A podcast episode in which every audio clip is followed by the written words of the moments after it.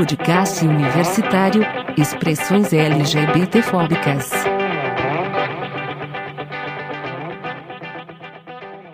Olá a todos. Hoje estamos aqui com mais uma edição do podcast universitário. Eu sou a companheira Léo e companheira Leão, Cláudia Lenk, associada ao Léo Clube e ao Lions Clube Santo Ângelo Universitário, e atualmente sou diretora de campanhas.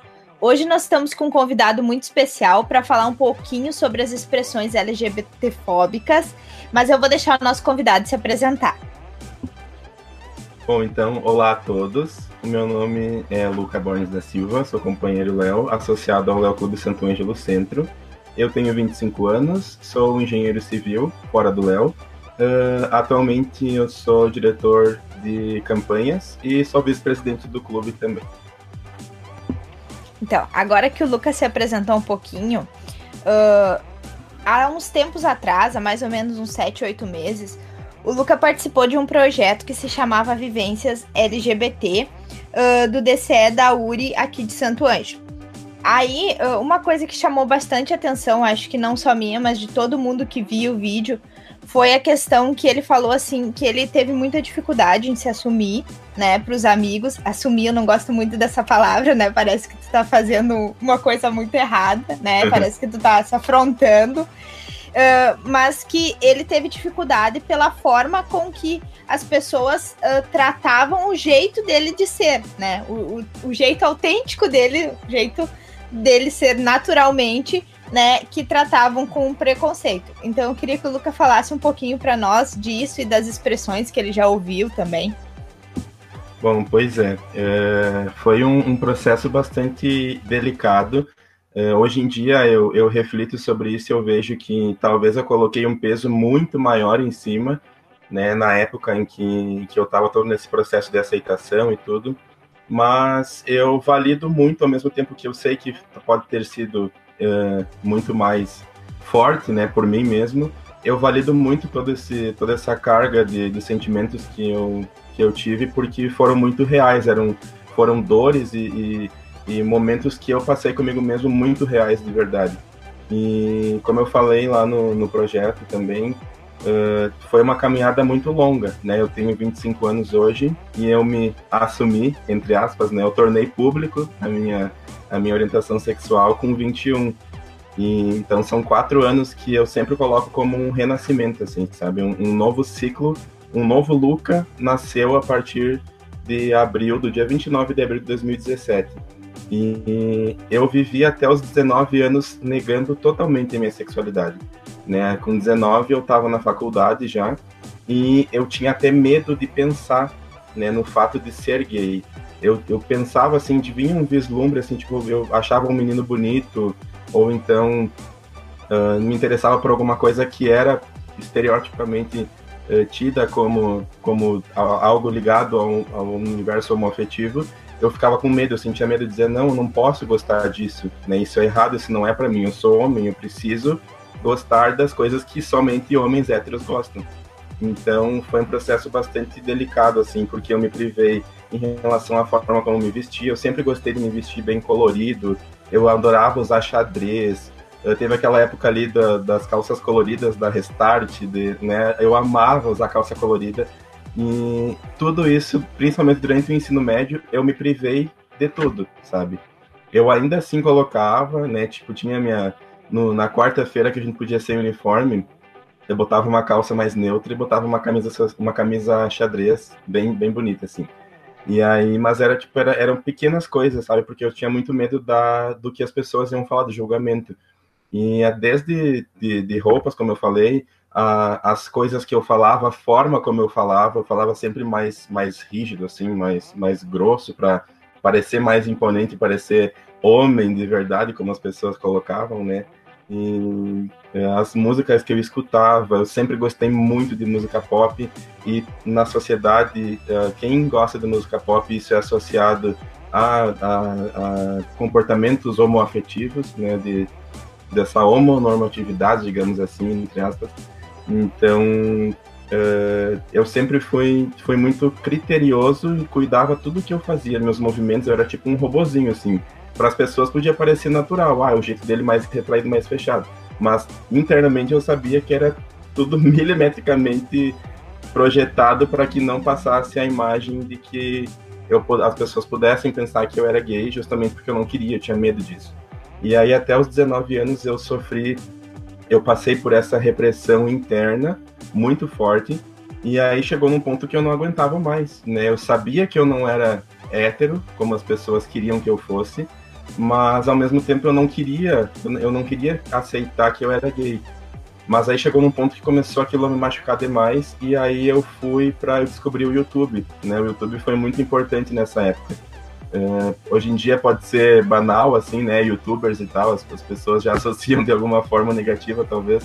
Mas naquela época foi muito importante porque eu comecei a consumir conteúdos de youtubers gays. E aí eu me vi representado naqueles youtubers no Luba, por exemplo, no Federico De Vito, que são colírios da Capricho, enfim, né, não, não cabe aqui nesse, na, na discussão agora, mas uh, foram, foram as formas de, de me ver representado. E aí, com os relatos deles, eu vi que eu não era errado, que eu não estava errado e que eu não estava sozinho, principalmente. Eu me sentia muito só. E aí, então, com 19 anos, eu consegui aceitar para mim mesmo que eu era diferente, que eu era gay. Até eu conseguir pronunciar eu sou gay levou ainda algum tempo, porque é muito forte pra gente, né? Quem é LGBT sabe que isso carrega um peso gigante, assim. E aí, com 21 anos, ainda demorou um ano e meio. Aí eu fui preparando o terreno, né? Obviamente que aqui em casa a mãe já sabia, minha irmã já sabia, mas eu, para mim, ainda tinha, eu tinha muito medo, eu tinha muito, muito, muito medo.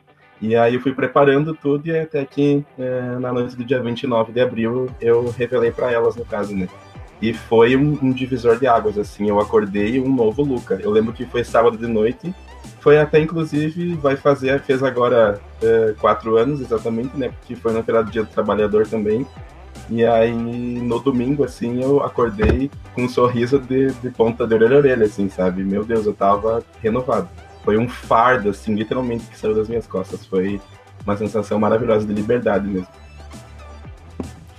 Então, eu nem sei o que dizer, porque eu fico até emocionada com esse teu depoimento, assim, porque ele é bem forte, assim, e ele é bem aquilo que a gente entende, assim, de um padrão heteronormativo que a sociedade, ela propõe, né? Ela propõe, por exemplo, que todo mundo gosta do sexo oposto, né? Se relaciona com o sexo oposto e aí, uh, qualquer coisa que fuja um pouquinho disso uh, é tido como uma coisa anormal, né? Que na Exato. verdade não é, né? É. Cada pessoa tem, tem o seu jeito e tem suas expressões, e também não, é, não quer dizer que porque a pessoa goste de determinadas coisas que ela vai ser gay, que ela vai ser lésbica, enfim, que ela vai participar uh, da, do LGBT, né? Então, a, a sociedade ela estabelece um padrão muito heteronormativo, por exemplo, que as crianças, quando são meninos, ganham carrinho e bola, e as meninas ganham uh, sapatilha e boneca, né? E nem sempre isso representa o que aquela criança é. E, e, muitas vezes, às vezes, ela só é criança, né? Ela só tá se expressando, ela só tá brincando. Então tem todos esses fatores também que envolvem esse padrão heteronormativo, né? Desde a pessoa que é LGBT se sentir errada e se sentir retraída na sociedade, né? De não poder ser quem é. E assim tu falando, a gente entende esse sentimento que, tipo, foi um sentimento que, por exemplo, tu viveu 19 anos muito pesado, né? Porque, como Exatamente. tu disse, tu era um robô. Uhum. Então, imagina o que, que é um adolescente viver uma adolescência sendo um robô porque ele não pode se expressar para os amigos, porque ele não pode falar, ah, eu gosto de sei lá, Katy Perry, e, e o pessoal achar que, ai meu Deus, isso é o fim do mundo, né? E, e isso, ele não é uma coisa que para aí, né? Eu, até com as crianças não é uma coisa que acontece, porque a criança ela começa do ambiente que ela tá, né? Do ambiente que os pais criam, que a comunidade que ela é criada, a partir daí que surge o, o preconceito, né? Que surge esse padrão heteronormativo. E aí, a gente escuta muitas expressões assim, né? Tipo, até a expressão homossexualismo, né? Que ela é uma uhum. expressão errada, né? Porque Sim. ela, o ismo, né, indica que é uma patologia, que é uma doença, né? Então o termo ele não se utiliza mais. Então a gente vê que, que grande parte ainda usa, né? Então é importante esclarecer que o termo correto é homossexualidade, né, para as pessoas assim. Mas eu acho que tu já deve ter ouvido muito essas expressões assim, tipo assim, ah, mas tu nem parece gay, ou Sim. tipo, ou, ou coisas assim, ai, mas tu é gay, mas não precisa ficar dando pinta, assim. E teve alguma situação que tu escutou algumas, algumas dessas expressões ou outras expressões, assim, e realmente uh, se sentiu muito constrangido em ser quem tu é, né? E é importante esclarecer também para quem tá ouvindo nós que essas expressões, elas são expressões erradas. Não, não é que nem que elas são preconceituosas, elas são erradas. E o pessoal uh, precisa entender que tem coisas que não precisam ser faladas também, né? Então eu queria que tu falasse um pouquinho dessas expressões que tu já escutou, que tu já ouviu. Sim, eu acho que o homossexualismo é, é o carro-chefe, assim, né? É o que as pessoas mais falam e, e como tu falou, é uma, uma, uma expressão que está incorreta, né? Já, já foi Uh, já caiu em desuso isso, né, esse termo, porque justamente o, o sufixo ismo remete à patologia, à doença, e não é uma doença, né, é uma, é uma a orientação sexual a gente vai adquirindo, a gente vai se expressando ao longo da vida, adquirindo preferências, no caso, mas eu acredito que a nossa orientação sexual, ela só é expressada ao longo da vida, mas que a gente já nasce com isso, com essa, essa forma de expressão, no caso, né, de, de sentimento, de, de, de, de vontades, de atração, de instintos, enfim. Uh, outras expressões, eu acho que a opção sexual é uma clássica também que a gente sempre escuta, né? E o correto é a orientação sexual, justamente pelo que que eu falei, né? Opção sexual dá a entender que a gente escolhe ser gay, ou escolhe ser lésbica, escolhe ser bi, escolhe ser trans. O que a gente escolhe sim é esconder isso, né? É, é camuflar para não sofrer o preconceito. Mas o que a gente é, isso não, não muda, isso é nosso, é, tá, no, tá no nosso ser. É, outra expressão, como tu falou, de ai, tu nem parece, tu nem parece gay, que desperdício, né? É, é, essa é, eu acho que talvez assim, pelo meu, eu sou uma pessoa muito introspectiva. É da minha personalidade ser mais quieto, né, um pouco, e eu sou mais, uh, ser mais retraído. Então, eu tenho essa liberdade, assim, com as pessoas do meu convívio, né, com os meus amigos e tal, então eu sou mais, mais tranquilo. Eu tiro essa carapuça do Lucas sério e, e, e fico mais brincalhão. Mas, normalmente, no trabalho, no dia a dia, eu sou uma pessoa mais séria. E aí talvez por essa por essa minha personalidade, essa minha forma de me expressar, né, para a sociedade, enfim, uh, passa a impressão para as pessoas, para quem, né, para outra pessoa, de que talvez eu sou hétero, né? Porque como tu falou, as pessoas partem do pressuposto de que todo mundo na sociedade, que o único caminho certo é ser heteronormativo, né? É o homem gostar da mulher, a mulher gostar do homem. É só isso, não existe outro caminho. Então, e por por eu ter talvez essas características que que se encaixem nesse estereótipo heteronormativo, então já, já as pessoas já pressupõem automaticamente que eu sou hétero. E não é, não é algo que me ofenda exatamente, mas eu, eu procuro corrigir, assim, né? Porque eu acho que ninguém gosta de ser visto como algo que não é. E não estou dizendo que a, as pessoas héteros são ruins, não é nesse, nesse sentido. Mas eu, eu me sinto muito bem com a minha sexualidade, com a minha orientação sexual, não tenho problemas em relação a isso. As pessoas que estão no meu, no meu círculo de amizades e tudo me aceitam como eu sou. Então, isso para mim é muito importante, né? Eu acho que é a forma como a gente se enxerga, que a gente se gosta, gosta de ser visto também pela, pelas outras pessoas. É, outras expressões, tipo, como tu falou também, de ah, pode ser gay, mas não dá pinta. Ou é, tenho, eu não sou preconceituoso, não sou homofóbico, tenho até amigos que são.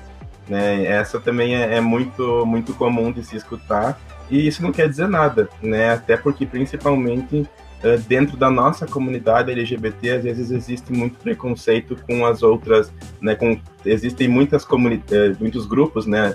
Os gays, as lésbicas, os, os, bissexuais, transexuais, travestis, e às vezes a, a, acaba acontecendo um preconceito de um grupo em relação ao outro, né? Então, mesmo a pessoa pertencendo à comunidade, isso não, não, não exclui ela de ser preconceituosa, de ser homofóbica em algum momento, né? Então, essa questão de, ah, porque eu tenho amigos que são gays, isso não exclui o fato de que tu pode vir a ser homofóbico ou de que tu realmente seja homofóbico, né, uh, de forma bem clara.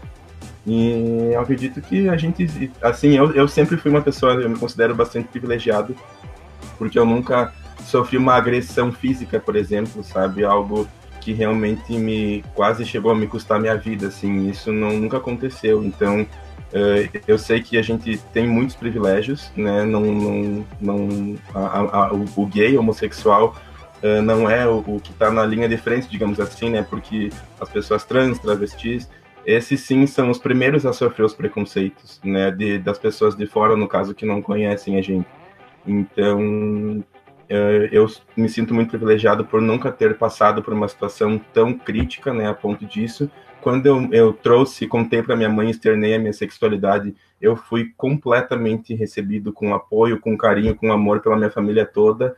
Tenho algumas pessoas que ainda estão moldando, né, que tipo com o tempo estão se adaptando, digamos, a essa nova realidade, mas é um processo, né? Entendo que, que a, a nossa sociedade ela é muito pautada nessa, nesses estereótipos, né? Então tem que ser assim sempre. Aí quando chega alguém diferente ou algo que, que sai daquele caminho retilíneo, causa um estranhamento. Então, eh, mas eu acredito que, que aos pouquinhos a gente vai conseguindo trazer essas questões com mais clareza, com menos medo e vai tendo uma, uma receptividade e uma aceitação muito maior, né? Então, uh, como tu disse, assim, uh, tem várias expressões, né, Luca? E assim, eu acho que algumas que deveriam ser com certeza excluídas, assim, do vocabulário, é uh, quando a gente tá, né, vivendo alguma coisa, assim, e a gente vê isso em grupos de adolescentes, eu que sou professora, eu vejo, assim, muito, e eu tento corrigir eles, né? Por exemplo, ai, e eu sou professora de educação física, então, uh, às vezes, ai, alguém tomou uma bolada, alguma coisa, e eles começam, tipo, ai, que viadagem. Ai, porque o, o fulano é mulherzinha, né? Então eu acho uhum. que essas atitudes elas também precisam ser podadas na sociedade e elas precisam uh, ficar, né, uh, explícitas. Eu acho que assim, se a gente começa se corrigindo, né, por exemplo, ah, eu sei que essa expressão não é uma expressão legal, né? E, e todo mundo vai se corrigindo assim. E aí uh, tem as questões também com relação uh, a isso, né? De, ai, ah, porque fulano faz tal coisa e então ele é mulherzinha, né? Então são expressões assim. Ou, por exemplo, ah, é que isso é, é trabalho de homem, ou isso é trabalho de mulher, né? Sim, Como sim. se, se existissem o, o, trabalho de homem e um trabalho de mulher, né? E aí, uh, eu não sei, a tua família te aceita bem, uh, uh, teus amigos, uh, até onde a gente conhece, né, são todos o pessoal do Léo, né, nem vamos falar, né? Não precisa nem comentar. Né? Não precisa nem comentar, é. Então, assim, uh, mas tu já escutou, por exemplo, assim, ah, tipo, não precisa ficar contando para todo mundo que tu é gay, assim, tu, tu já chegou a escutar isso, né? Porque eu acho que as pessoas, elas acabam falando isso, né? Ela, e elas falam como se fosse alguma coisa boa, tipo assim, ah, eu tô te dando um conselho, não precisa ficar uhum. falando para todo mundo que tu é gay. E, e, tu já escutou isso? Como que tu, como que tu reage, na verdade, quando as pessoas falam? Ali tu falou que tenta corrigir, né? A gente sempre tenta acabar, olha, esse termo não é adequado, esse termo não é legal. Mas às vezes tem, dependendo do momento que a gente tá, do dia que a gente tá, também a gente recebe uma pancada, né? Sim. Então, uh, como que tu procura lidar com quando, quando acontece esse tipo de coisa, assim? É, eu, eu acho que tem, tem, tem situações assim que tu nunca tá esperando, né? Na realidade, a gente, a gente nunca tá esperando ser surpreendido por um, uma situação de homofobia, né? De racismo, de, de enfim, qualquer um que seja, qualquer preconceito que seja. Uh, teve uma vez, por exemplo, eu não, não tenho, não recordo muitas assim que eu tenha marcado que tenham me, me deixado realmente mal, assim, ou constrangido. Mas teve uma vez com. Porque eu sou, eu faço parte do grupo de dança, do grupo de dança Medusa aqui da cidade. E também foi uma, um, uma grande forma de eu me libertar, assim, em relação às minhas prisões internas, né? É, e aí a dança ela é um instrumento maravilhoso, né, pra gente se expressar e, enfim. Então, uh, teve uma vez que eu estava comentando aqui uh, com a minha família sobre uma, uma, um espetáculo que a gente ia participar, né, uma apresentação, e aí nós acabamos ficando de fora. né? E nós não fomos convidados, no caso, e foi outro grupo convidado para se apresentar. E aí uh, eu lembro que eu acho que foi uma das minhas tias que comentou assim, ai, mas isso com certeza aconteceu porque vocês uh, tipo, ela quis dizer que a gente se exibia demais no sentido de que a gente se mostrava demais, muitos trejeitos, ai, porque vocês são abertamente gays, né? Um grupo em que a, maior, a maioria do, dos, dos membros uh, é LGBT. Ela disse, ela disse assim: Olha, eu acho que vocês talvez deveriam se controlar um pouquinho mais, não colocar isso tão forte, porque isso vai acabar fechando muitas portas para vocês. E aí aquilo me fez ficar refletindo, assim, sabe? Que eu pensei, meu Deus, mas daí eu já vivi tanto tempo me aprendendo, e com certeza os meus companheiros de grupo também. E aí a gente vai ter que se limitar até na dança, que é algo que é tão nosso, né? Assim, que, que é algo que a, a música entra no corpo e o teu corpo fala através dos movimentos, né? Então a gente vai ter que se limitar até nisso, se colocar numa caixinha até dentro da dança, né? Então aquilo na hora, obviamente, eu recebi também uh, de, de, de, surpresa, assim, e só concordei, obviamente, mas depois eu fiquei refletivo, refletivo em relação a isso e, e, e fiquei pensativo não, mas não, não é assim. Se a gente vai receber nãos por conta disso, então na verdade é um livramento, né? né? Que não nos convidem mesmo, porque esse, isso é quem nós somos, né? Essa forma de expressão é a nossa forma de expressão. Então, se não satisfaz aquelas pessoas que poderiam nos convidar, tudo bem, né? É um direito delas não, não aceitar. Que pena, né? Porque a gente acha que a dança ela é muito mais do que uma caixinha. Não só a dança, mas qualquer expressão artística, né? A pintura, a música, uh, o cinema, filmes, séries, uh, enfim, todos os tipos de, de, de, de manifestações artísticas, né? Para a gente ficar se, se limitando e colocando rótulos nisso também.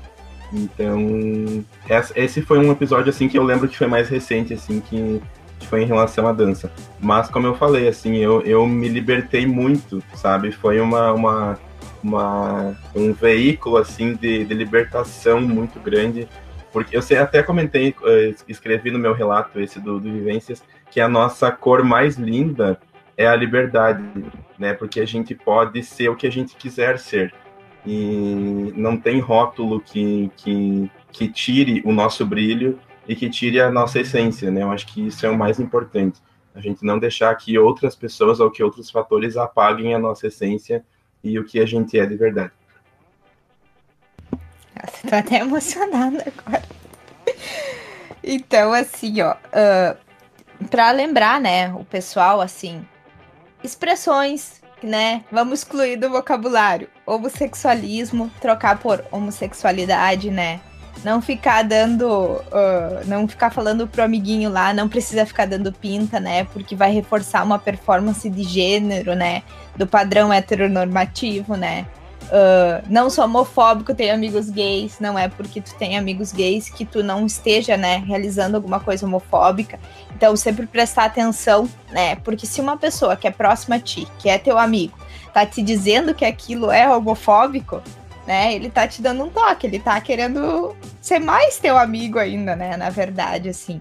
Não utilizar, né, opção sexual, né, porque ele é um termo errado, né, porque a gente não escolhe quem a gente é, né, ela é uma orientação, né? Que está relacionada às diversas formas de atração afetiva e sexual, enfim. Uh, as pessoas, né? Elas, elas não têm que parecer ou não parecer gays, né? Elas são o que elas são, né? E assim como uh, alguém pode ter uh, expressões que as pessoas considerem gays e não ser gay, né? E porque por causa do padrão heteronormativo imposto pra, pela sociedade, então a gente tem que respeitar cada um. E a melhor forma de respeitar é perguntar, né? Porque eu acho que não. Era como a minha mãe sempre dizia: não cai pedaço perguntar, né? Então, se eu tô com dúvida, se eu, se eu acho que tá errado alguma coisa, ou antes de eu falar, eu pergunto: poxa, tu acha que isso aqui é certo? Ou tu acha que falar dessa forma é uma forma que ofende as outras pessoas, né? Eu acho que a, que a maior liberdade que a gente tem com o outro é de respeitar. E o respeito, ele também vem da parte do perguntar, né? Quando a gente não sabe. Assumir, né, que a gente não sabe. Aquela, aquela forma de tratar o outro, ou perguntar para o outro como tu gostaria de ser tratado, né? E da minha parte, assim, é isso. Eu tenho muito a agradecer ao Luca, né? Eu já conheço o Luca de, de uns tempos, né? De Léo Clube, mas uh, agradecer por ele ter participado aqui conosco, por, uh, por ele estar tá relatando um pouquinho da história dele, trazendo essa vivência, né? Que é sempre bom compartilhar. E aí eu vou deixar para ti, Luca, fazer uma mensagem final, dar tchauzinho pro pessoal. Obrigadão. tá bem. Eu só queria também colocar mais eh, uma, uma expressão rapidinho que, que eu lembrei, é que muitas vezes as pessoas elas enxergam um casal homoafetivo, seja de gays ou de lésbicas, e daí perguntar, ah, mas quem que é a mulher da relação? Quem que é o homem da relação? Como se pressupondo que o casal tem que ser formado por um homem e uma mulher, né? Então não é legal. É um casal composto por dois homens ou um casal composto por duas mulheres. É isso. Não tem homem da relação, mulher da relação. Né? E no, no, no, no, na comunidade gay, principalmente, existe muito essa questão relacionada com as preferências sexuais também, né? Por exemplo, em, em questão de, uh, de ah, que uh, o, a mulherzinha da relação é o passivo, ou o, o homem da relação é o ativo. Então, sabe, são, são estereótipos que, que não devem ser colocados e perpetuados porque isso não, não quer dizer nada, né? Isso não tem fundamento algum.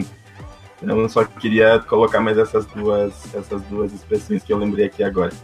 E quero agradecer uh, a Cláudia pelo convite. Eu fiquei muito feliz porque uh, eu acho que assim, na minha, nos meus 19 anos de prisão interna, eu nunca, jamais, assim, eu imaginei que eu teria tanta liberdade, tanta tranquilidade para falar sobre esse, esse assunto, porque foi algo que me machucou tanto durante tanto tempo, porque eu permiti, obviamente, mas me machucou muito, né? Foi algo que, que eu carreguei comigo durante quase 20 anos, quase duas décadas, né? Negando a minha existência, negando quem eu era. Então, se eu consigo vir hoje conversar num podcast para várias pessoas ou me expressar num vídeo, me expressar na vida, no dia a dia, é porque teve uma caminhada, uma trajetória bastante longa até que eu conseguisse chegar aqui, né? E eu tenho muita gratidão ao universo, a Deus, a mim mesmo, enfim, a quem quer que seja, porque é, foi um passo muito grande, sabe? Eu acho que a gente eu sei que é muito complicado, eu, a gente já passou por isso, né?